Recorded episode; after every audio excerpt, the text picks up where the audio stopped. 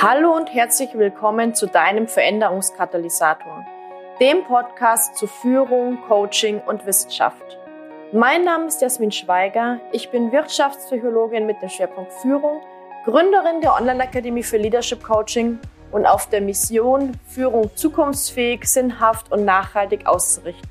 Schön, dass du da bist und wir gemeinsam die Arbeitswelt der Zukunft gestalten.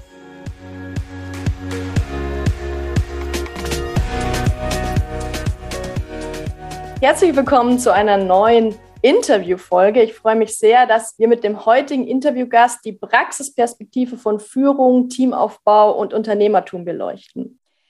Katharina Lewald ist Business Coach, Online-Kursexpertin und bezeichnet sich selbst als Digitalstrategin, was ich übrigens eine sehr, coole, sehr coole Bezeichnung finde. Und seit 2014 unterstützt sie ihre Kunden und Kundinnen dabei, sich ein Online-Education-Business aufzubauen, das zeitliche und örtliche Flexibilität ermöglicht. Dafür hat sie die Magic Business School Europe GmbH gegründet und begleitet gemeinsam mit ihrem, wieder ein cooler Name, Team Magie, Experten und Expertinnen dabei, ein profitables und nachhaltiges Online-Business zu erschaffen. Liebe Katharina, herzlich willkommen in meinem Podcast. Schön, dass du da bist. Hi Jasmin, vielen Dank für die Einladung. freue mich riesig, dass ich hier was erzählen darf über Führung und äh, ja, spannendes Thema. gerne.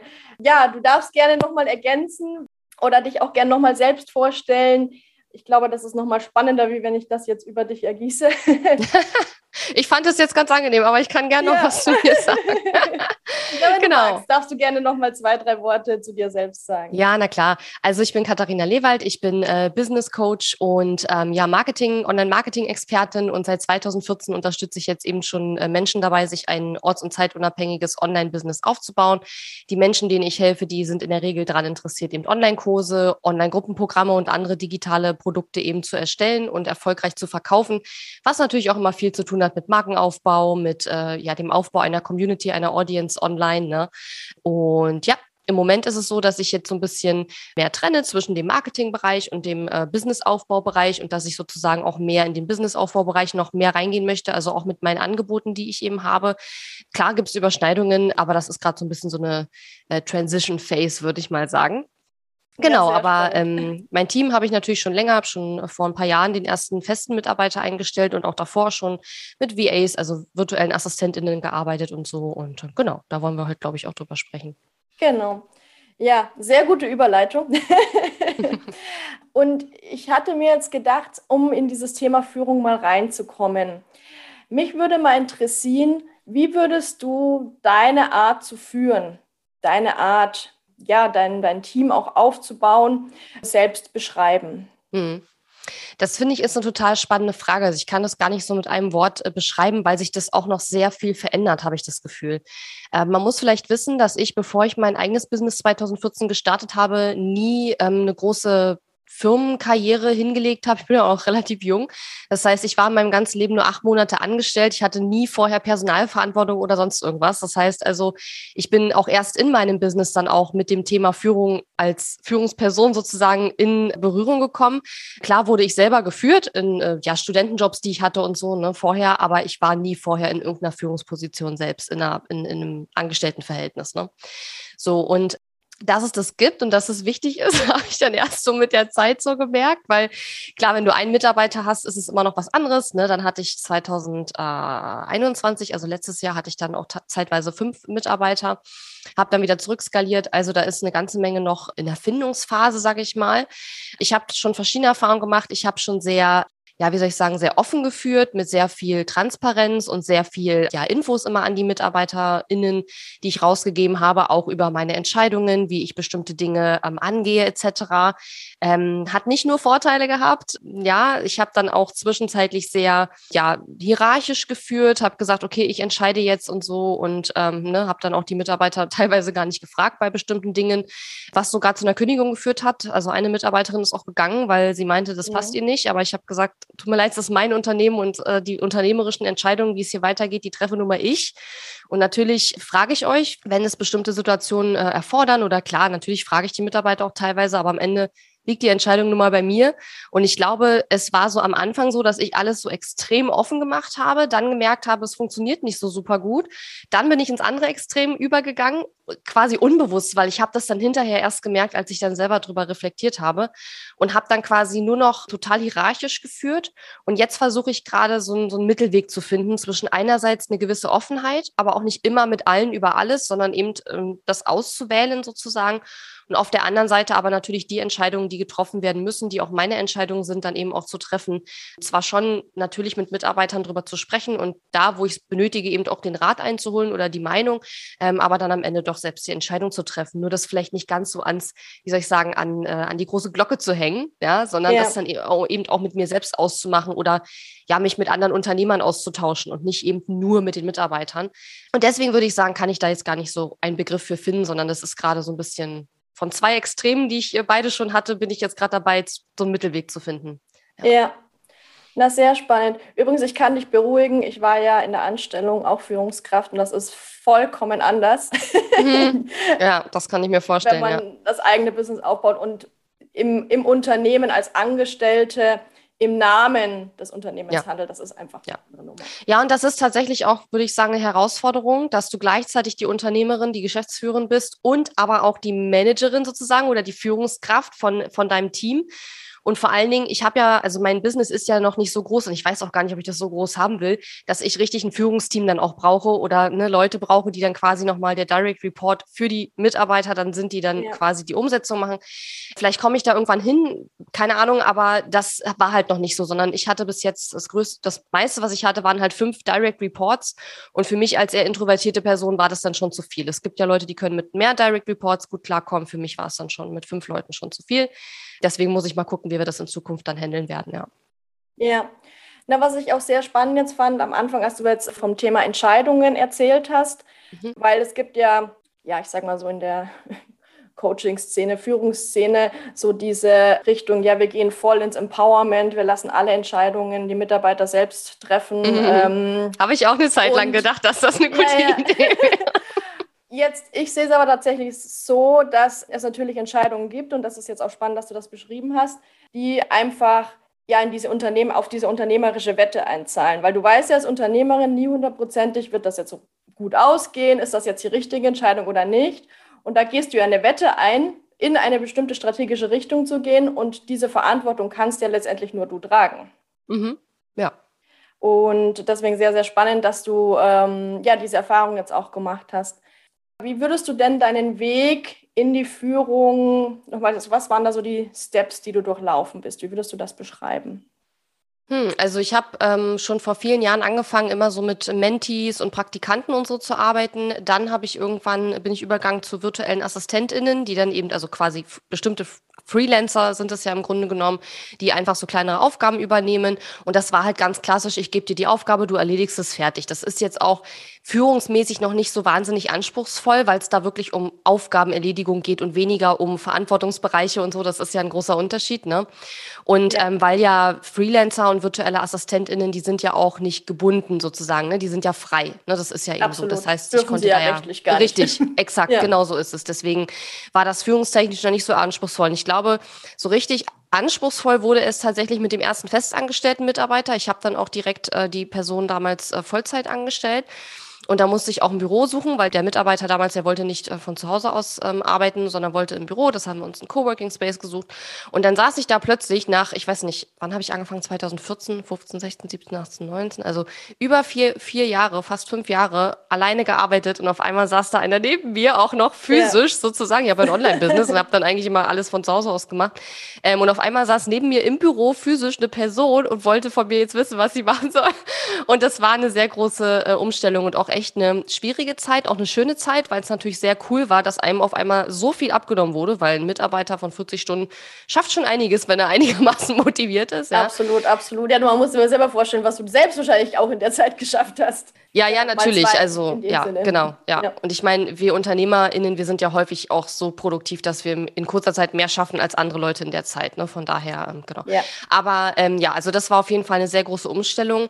Und klar, wir haben am Anfang auch erstmal angefangen mit äh, erstmal Einarbeitung, erstmal Aufgaben abgeben. Und dann über die Zeit ist mir auch aufgefallen, als es noch mehr Mitarbeiter geworden sind, Stück für Stück, dass ich auch übergehen möchte von Aufgaben abgeben, wirklich zu Verantwortungsbereiche abgeben. Und ich glaube, das ist ein ganz großer Gamechanger gewesen gewesen, auch in meinem Denken, dass ich dann gesagt habe, okay, es nützt mir nicht so viel, wenn die Aufgabe einfach nur abgehakt wird, sondern ich möchte auch, dass die Mitarbeiter mitdenken, dass sie auch eigene Vorschläge machen und vor allen Dingen, dass ich nicht mehr für jedes Ergebnis direkt verantwortlich bin. Also ich meine, klar, indirekt bin ich für alles in meinem Unternehmen verantwortlich, ist gar keine Frage, aber es geht darum, dass ich nicht sozusagen mir erst überlegen muss, okay, was ist das Ergebnis, was ich haben will, mir dann 20 Aufgaben überlegen muss, um das Ergebnis zu bekommen und das an die Mitarbeiter verteile, sondern dass ich sage, du lieber Mitarbeiter bist dafür zuständig, dass dass unsere KundInnen zufrieden sind. Bitte mach dir Gedanken darüber, wie wir das erreichen. Und das äh, ja. äh, war eine ganz große Veränderung auch im, im Führungsstil, weil wir dann natürlich auch die Ziele ganz anders gesetzt haben weil wir dann auch ganz anders auch so, ich sag mal, Leitplanken vorgegeben haben, ne, was darfst du entscheiden und was nicht.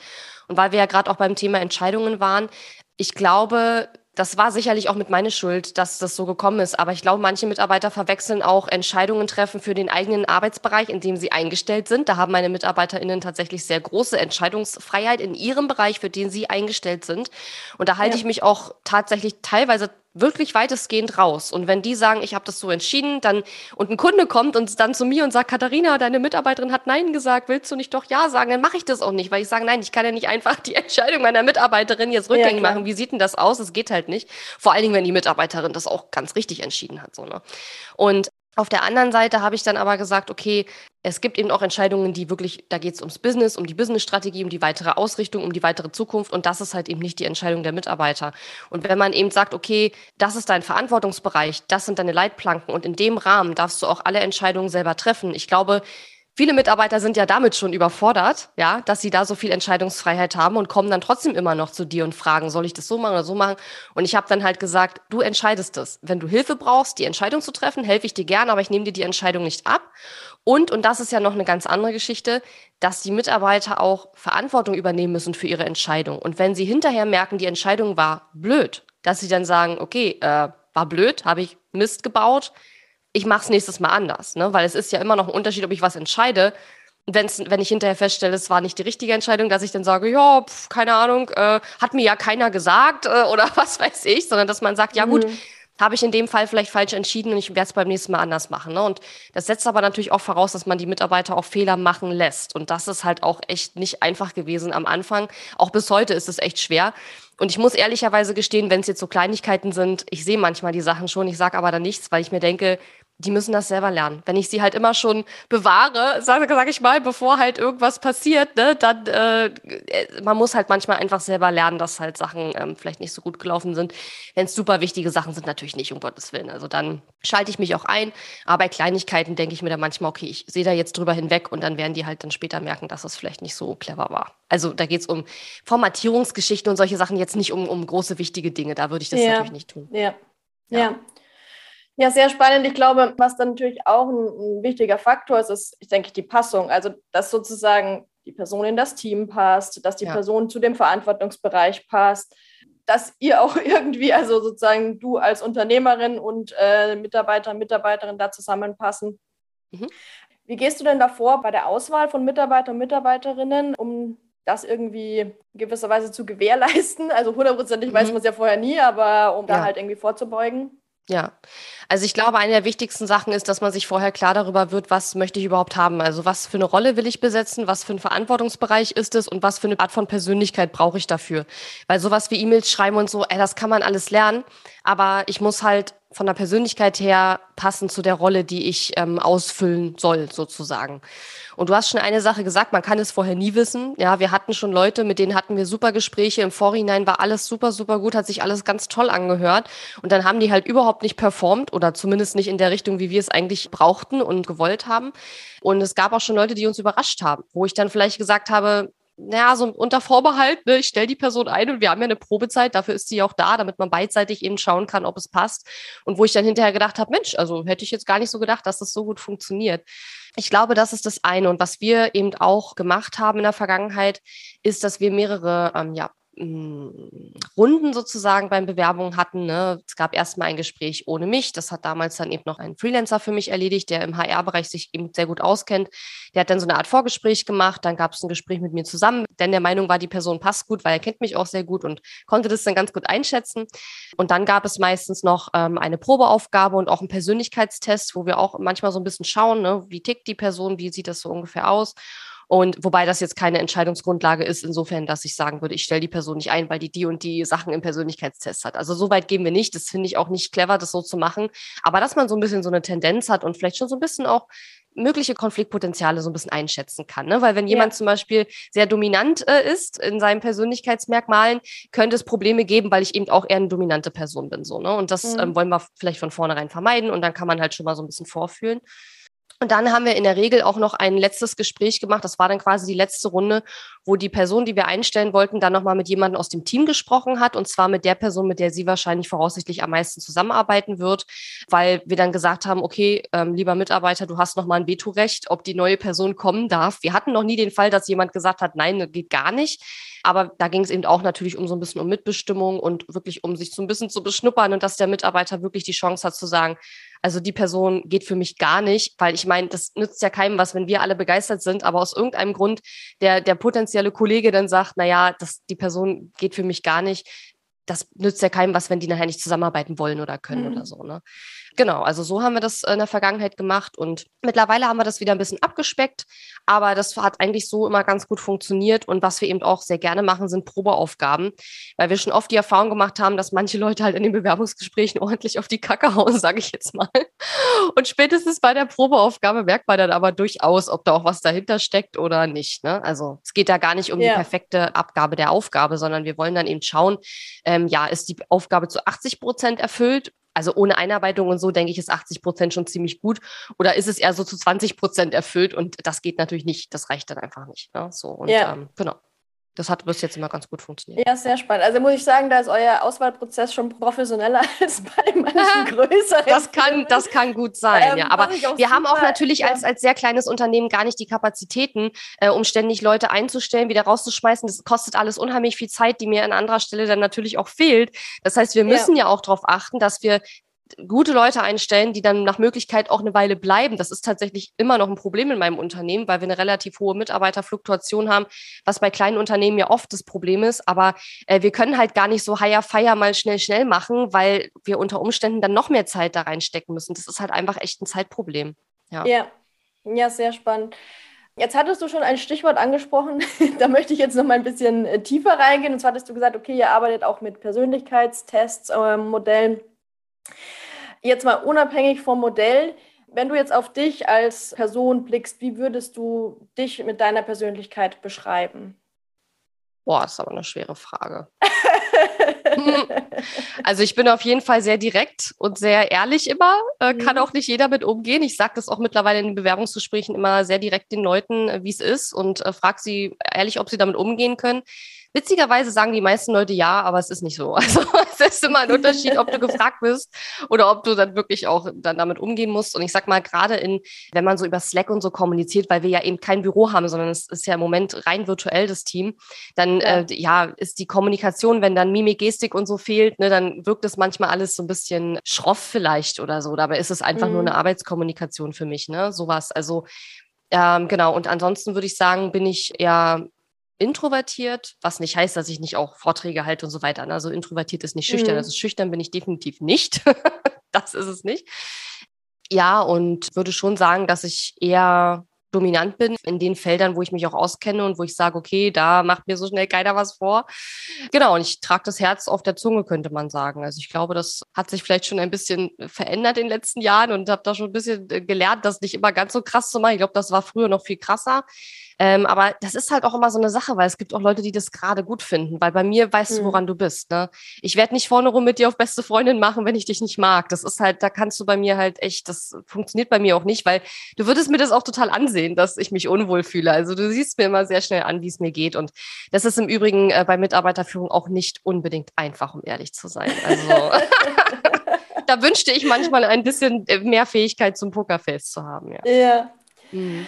Na, lass uns mal ein bisschen reinzoomen äh, bei dem Thema Introversion. Mhm. Vielleicht mal allgemein, jetzt, ich bringe jetzt sozusagen mal so die strikte wissenschaftliche Perspektive rein.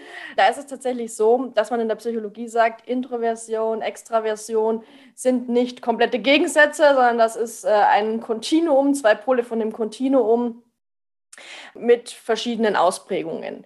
Das bedeutet, du kannst sozusagen tendenziell introvertiert sein, aber doch vielleicht auch manche Eigenschaften von extrovertierten Menschen haben. Du hattest jetzt schon gesagt, du bist tendenziell introvertiert. Was macht denn Führung für dich als introvertierte Führungskraft oder Unternehmerin anders? Also wo siehst hm. du da Besonderheiten für dich? Also ich glaube, eine Sache ist, dass ich sehr viel Zeit für mich und sehr viel Ruhe brauche, weil mir ja die, der Kontakt zu anderen Menschen meistens eher Energie zieht, als dass es mir Energie gibt. Das ist ja so eine der Hauptthemen bei der Introversion.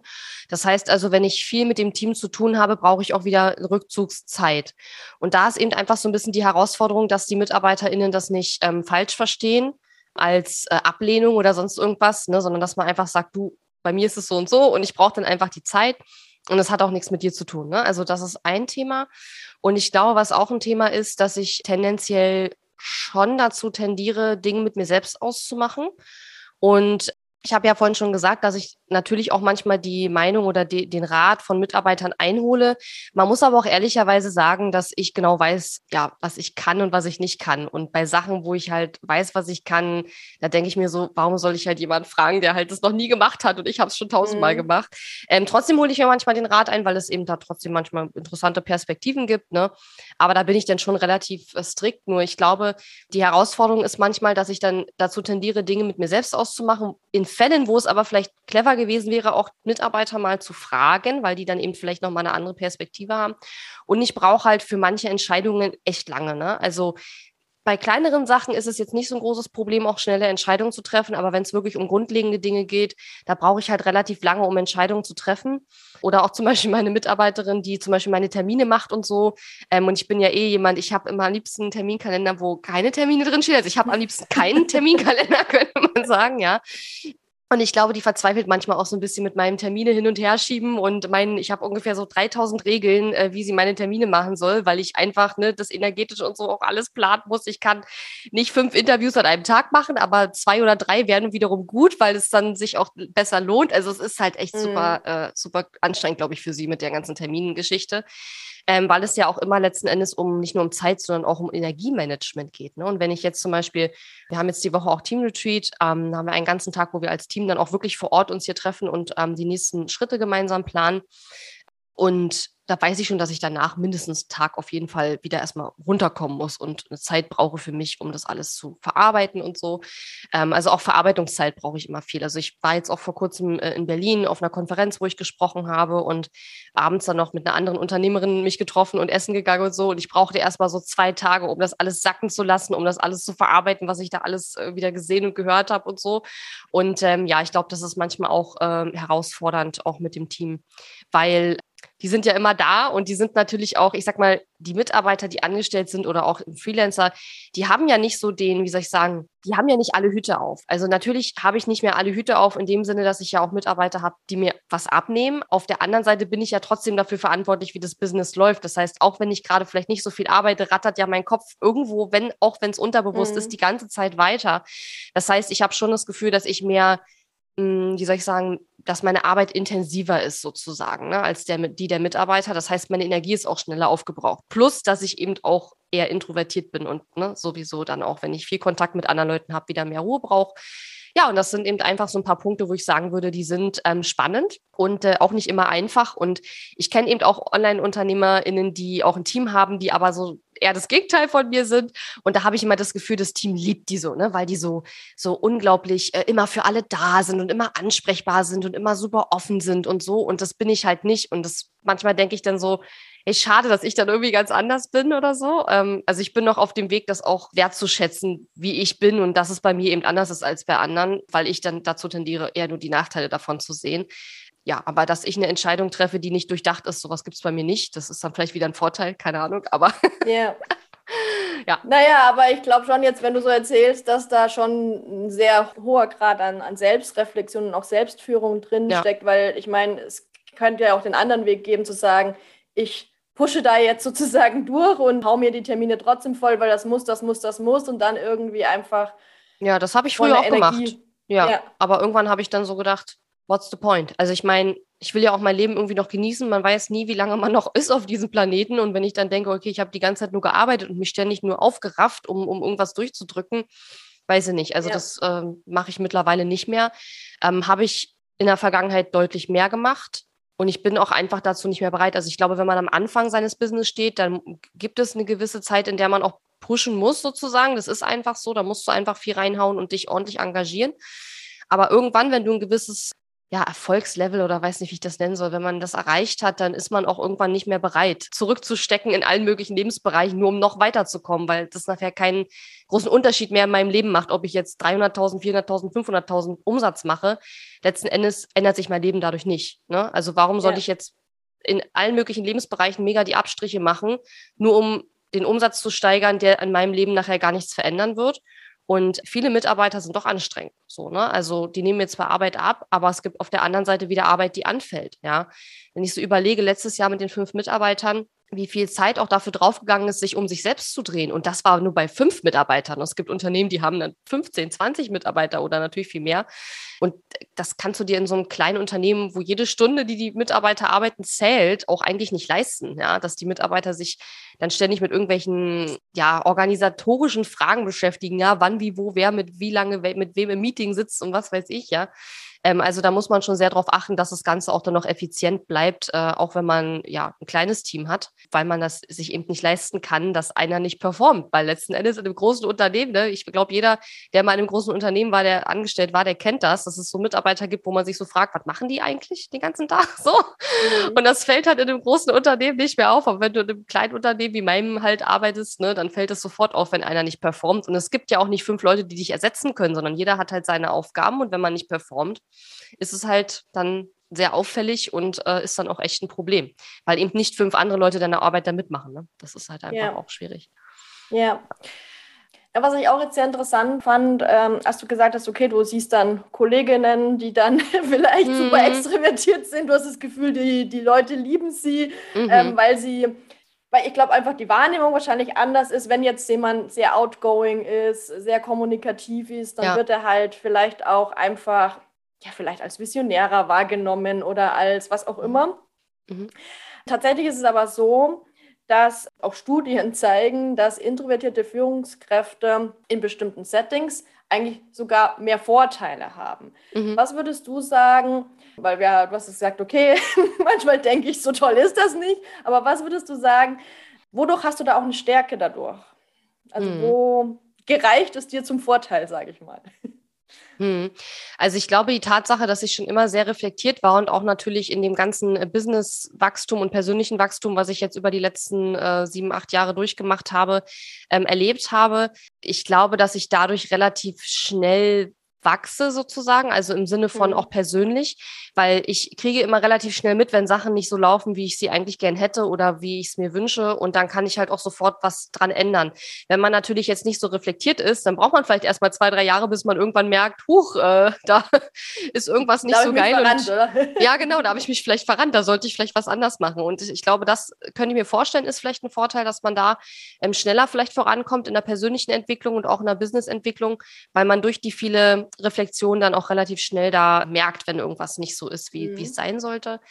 Ja, wie gesagt, was ich auch schon meinte, eben mit den Entscheidungen, also dass es bei mir extrem selten vorkommt, dass ich eine Entscheidung, die ich treffe, nicht gründlich durchdacht habe. Das äh, gibt es eigentlich auch selten. Und ich glaube tatsächlich, für meine KundInnen ist es auch ein großer Vorteil, dass ich mir eben Dinge durchdenke und dass ich halt nicht einfach so rausschieße. Ne? Wenn jetzt ein Kunde kommt und sagt, das und das ist mein Problem und was kann ich jetzt da tun? Ähm, klar, in einem Coaching-Call muss ich dann schon schnell eine Antwort parat haben. Das habe ich dann auch. Ne? Ich kann auch relativ schnell erkennen, woran es bei anderen dann hakt. Aber gerade auch so bei komplexeren Themen, ähm, da tendiere ich dann auch dazu zu sagen, okay, lass mich mal drüber nachdenken und dann komme ich nochmal auf dich zurück, weil ich halt weiß, dass das, was ich dann dem Kunden geben kann, wahrscheinlich besser sein wird, als wenn ich jetzt so losschieße, sondern ich kann halt schon, sage ich mal, komplexe Zusammenhänge sehr gut durchdenken und von allen Seiten beleuchten. Also darin bin ich echt ziemlich gut. Äh, ich bin ja so ausgebildeter Stärkencoach von Gallup und in diesem Stärkentest mhm. ist halt auch äh, Restorative meine allererste Top-Stärke. Also dieses äh, Wiederherstellung heißt es auf Deutsch, so Probleme lösen, ja. Und dann habe ich auch noch Analytical und äh, Intellectual und all diese Denksachen irgendwie. und ähm, ich glaube, das ist schon äh, so gesehen ein Vorteil, weil, und das sagen auch die Kunden immer wieder, ich kann halt super schnell erkennen, woran hakt es bei den Kunden. Ich kann super schnell dann auch Feedback geben, was sie anders machen können. Aber das geht, glaube ich, auch, weil, wie soll ich sagen, manchmal brauche ich ein bisschen länger, um Dinge mir auch zu durchdenken. Aber dadurch, dass ich so trainiert darin bin, Dinge zu durchdenken, kann ich es auch relativ schnell. Also es kommt immer auch so ein bisschen auf mhm. die Situation an. Wenn es jetzt etwas ist, womit ich noch nicht oft konfrontiert war selber, dann brauche ich ein bisschen mehr Zeit, um das nochmal gründlich zu durchdenken. Wenn es Dinge sind, mit denen ich schon viel zu tun hatte, dann kann ich das auch relativ schnell dann sagen, weil ich einfach, ähm, ja, diese, diese Denkprozesse einfach so ultra schnell ablaufen, weil ich da wahrscheinlich schon seit, ja, äh, vielen, vielen Jahren einfach so super geübt drin bin. Ja. Ja, also wenn ich jetzt angeben sollte, wären das vielleicht ein paar Sachen, die ich sagen würde, ja. Ja. Mhm. Und wenn wir nochmal ganz konkret auf das Thema Teamführung oder vielleicht sogar auch Teamaufbau, weil ich denke, es spielt ja wahrscheinlich auch bei der Auswahl der Mitarbeiter eine, eine Rolle. Worauf achtest du da? Oder mhm. was macht es vielleicht da besonders für dich? Ja, also ich glaube, was in der Vergangenheit auf jeden Fall schon äh, passiert ist, dass ich im Bewerbungsgespräch Leute hatte, die so unglaublich also sehr extrovertiert waren, also sehr. Ja. Kann sich wahrscheinlich jeder ungefähr darunter vorstellen. So völlig äh, überschäumend und auch so ein bisschen hyperaktiv, würde ich mal sagen äh, da weiß ich schon, das funktioniert für mich nicht, ne? weil dann häufig auch sehr viel Zeit mit Quasseln einfach auch verbraucht wird. Ja, also das ist so meine Erfahrung, dass manchmal die Leute dann auch unheimlich viel quasseln und damit auch viel Zeit irgendwie verschwenden. Das ist dann auch irgendwie nicht so mein Ding. Ich bin dann wirklich auch so in Meetings und so immer sehr so, okay, was ist das Thema? Lass uns das erledigen und dann gehen wir wieder so. Ne? Und äh, meine Mitarbeiter wissen auch, wenn sie mit mir sprechen, sie müssen mit mir jetzt nicht erstmal zehn Minuten Smalltalk machen. Ich hasse das.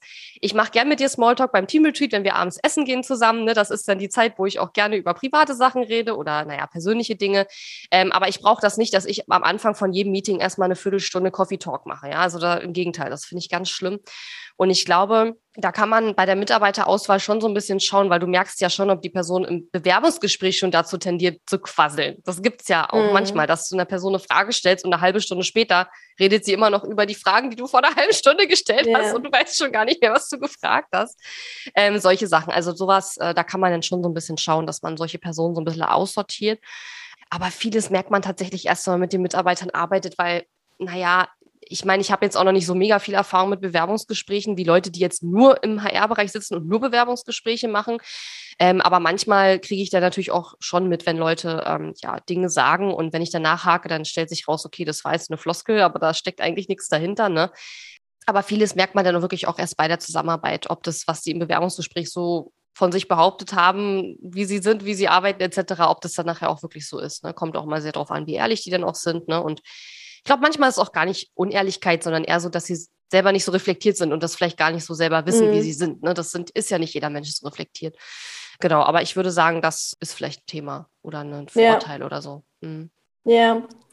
Ja, sehr spannend. Ja, ich war ja früher Personalleiterin und habe ja sozusagen ähm, naja, täglich nicht, aber sehr, sehr häufig Bewerbungsgespräche geführt. Aber ja. auch wenn du sagst, du machst das ganz, ganz oft, da können trotzdem, ja, können trotzdem ja. Fehlentscheidungen stattfinden. Deswegen finde ich es auch so spannend, dass ihr diesen breiten Ansatz auch wählt, wo ihr sagt, okay, wir schauen uns nicht nur das Gespräch an, sondern wir schauen uns auch Eigenschaften an. Wir schauen uns auch mal so ein, ja, ich sag mal so eine Arbeitsprobe an, um da wirklich ein breites ja. Bild zu haben. Ja. ja. Ja, total. Und ich glaube, als ich angefangen habe, Mitarbeiter einzustellen, da habe ich, glaube ich, am Anfang so diese Vorstellung gehabt, wenn ich alles richtig mache im Bewerbungsprozess, dann habe ich einen super Mitarbeiter, der für immer bei mir bleibt. Und irgendwann mhm. habe ich da gemerkt, okay, so ist es nicht.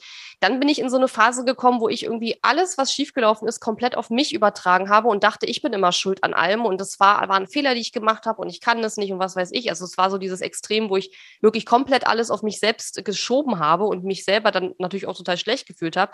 Und dann kam so Stück für Stück, ich habe auch Unterstützung, ich mache das nicht alt alleine, ich lasse mich da auch coachen und so. Und dann kam so langsam die Phase, wo ich so gemerkt habe, okay, ähm, sicherlich habe ich nicht alles richtig gemacht, aber die Mitarbeiter haben auch Mist gebaut, die haben auch nicht alles richtig gemacht. Und es gibt auch noch Faktoren, die kann keine von beiden Seiten beeinflussen, sondern die passieren halt einfach und die sind nicht steuerbar sozusagen. Ja. Und das hat dann rein gar nichts mit mir zu tun. Ne? Und deswegen ja, glaube ich, dass es auch eben auch wichtig ist, dass wenn man eben dann da Fehler macht, dass man also die Fehler, wo man sagt, okay, war ein Fehler, muss ich nächstes Mal anders machen, dass man daraus lernt. Aber dass man sich einfach auch klar macht, dass es nicht immer alles steuerbar und, und lenkbar ist. Aber am Anfang habe ich halt gedacht, wenn ich alles richtig mache, dann wird das alles perfekt. Und äh, ich habe auch schon Sachen. Output, oder? Also richtig, zack, genau, zack. genau, genau. Das habe ich so gedacht. Ne? Und äh, generell glaube ich, dass ich jetzt so mit anderen Menschen, also es ist so ein Glaubenssatz von mir, dass ich äh, jetzt auch nicht so ein Menschenmensch bin. Also ich kann mit anderen Menschen nicht so, aber ich so das Gefühl manchmal. Ne? Und deswegen hatte ich da auch echt Bammel am Anfang vor diesem ganzen Thema Mitarbeiter und so. Aber man lernt auf jeden Fall super viel dazu und es ist äh, echt eine steile Lernkurve, wenn man da reinstartet in das mhm. ganze Thema. Ja. ja. Dann lass uns doch nochmal ähm, jetzt so zusammenfassen. Was waren für dich so die wichtigsten Learnings bei Teamaufbau und Teamführung und was möchtest du da als Gedanke oder Impuls abschließend mitgeben? Mhm. Also wenn ich eine Sache sagen soll, die das alles so ein bisschen zusammenfasst, dann würde ich sagen, dass ich auf jeden Fall in den letzten Jahren gelernt habe, dass Extreme nie gut sind. Also mhm. alles auf sich zu beziehen, wenn Probleme sind, ist genauso blöd wie alles von sich zu weisen. Es ist immer eine Mischung, es ist immer schwarz-weiß und, und äh, es ist nicht schwarz-weiß, es ist immer irgendwelche Grauschattierungen. Es ist keine gute Idee, alles mit jedem Mitarbeiter zu teilen und da mega offen und transparent mit jedem Krümel zu sein. Es ist aber genauso schlecht, auch sich komplett in sich zurückzuziehen und zu sagen, ich mache alles mit mir selber aus. Und das ist wie so oft im Business, was ich auch ähm, gerne auch meinen KundInnen immer sage. Es gilt aus meiner Sicht immer darum, eine Balance zu finden zwischen verschiedenen extremen Polen sozusagen. Und ich glaube, das ist so die Aufgabe auch der, der Führung oder auch des, des Businessaufbaus generell, aber eben auch der Führung, eben eine Balance zu finden zwischen diesen verschiedenen Bereichen, weil es ist ja auch immer eine Balance finden zwischen den verschiedenen Interessen, weil ich habe natürlich als Unternehmerin und auch als Führungskraft in meinem eigenen Unternehmen nochmal wieder andere Interessen, als die Mitarbeiter selber Interessen haben, als die Kunden Interessen haben. Und da eben auch eine Balance zu finden und zu sagen, schau mal, das sind meine Interessen, das sind deine Interessen als Mitarbeiterin. Ja. Wie können wir da auch auf einen gemeinsamen Nenner kommen? Und ich will das Thema jetzt nicht anstellen, weil wir sind ja am Ende, aber man muss auch ehrlicherweise sagen, Mitarbeiter aus meiner Generation und etwas jünger, die sind auch, glaube ich, mittlerweile nicht so die einfachsten, ne? weil sie sehr hohe Ansprüche haben, auch äh, an Arbeitsstellen und an das, was der Chef und die Firma alles leisten sollen, wo ich auch manchmal denke, okay, das ist als Chef oder als Firma gar nicht so einfach, das alles äh, zu leisten. Ich glaube, das ist teilweise auch so ein bisschen äh, utopisch, was sie sich dann immer vorstellen. Ja, und auch da gilt es wieder eine Balance zu finden und zu sagen, schau mal, du hast bei uns vielleicht nicht X, aber du hast dafür Y und Z, ne? Und du musst halt ja. gucken, was ist jetzt für dich da im Moment die Prio, ne? Und ähm, ja. Genau, also ich würde zusammenfassend sagen, Extreme vermeiden und für sich irgendwie eine Balance zu finden, ähm, ist für mich auf jeden Fall ein Learning, was ich rausgezogen habe, neben vielen, vielen, vielen anderen. Aber ja. das ist, macht, glaube ich, ein bisschen eine Klammer drum. Ja, sehr schön. Ja, vielen lieben Dank. Sehr, sehr spannend. Dann vielleicht nochmal die Abschluss, Abschluss, Abschlussfrage. Wo findet man dich, wenn man mehr zu dir und zu deiner Arbeit erfahren möchte? Genau, einfach unter katharina-lewald.de und ich habe auch einen Podcast, der heißt Online Business leicht gemacht. Da gerne auch mal reinhören. Genau, also einfach gleich rüberspringen. Ja. Wir werden es nochmal hier in den Shownotes auch verlinken. Und ja, vielen lieben Dank für den sehr spannenden und sehr ehrlichen, transparenten Einblick und ich glaube, da war sehr viel dabei für Businessaufbau, für Führung, aber ich glaube auch für Coaching. Vielen, vielen Dank, dir. dass ich äh, hier sein durfte und für die tollen Fragen. Danke dir.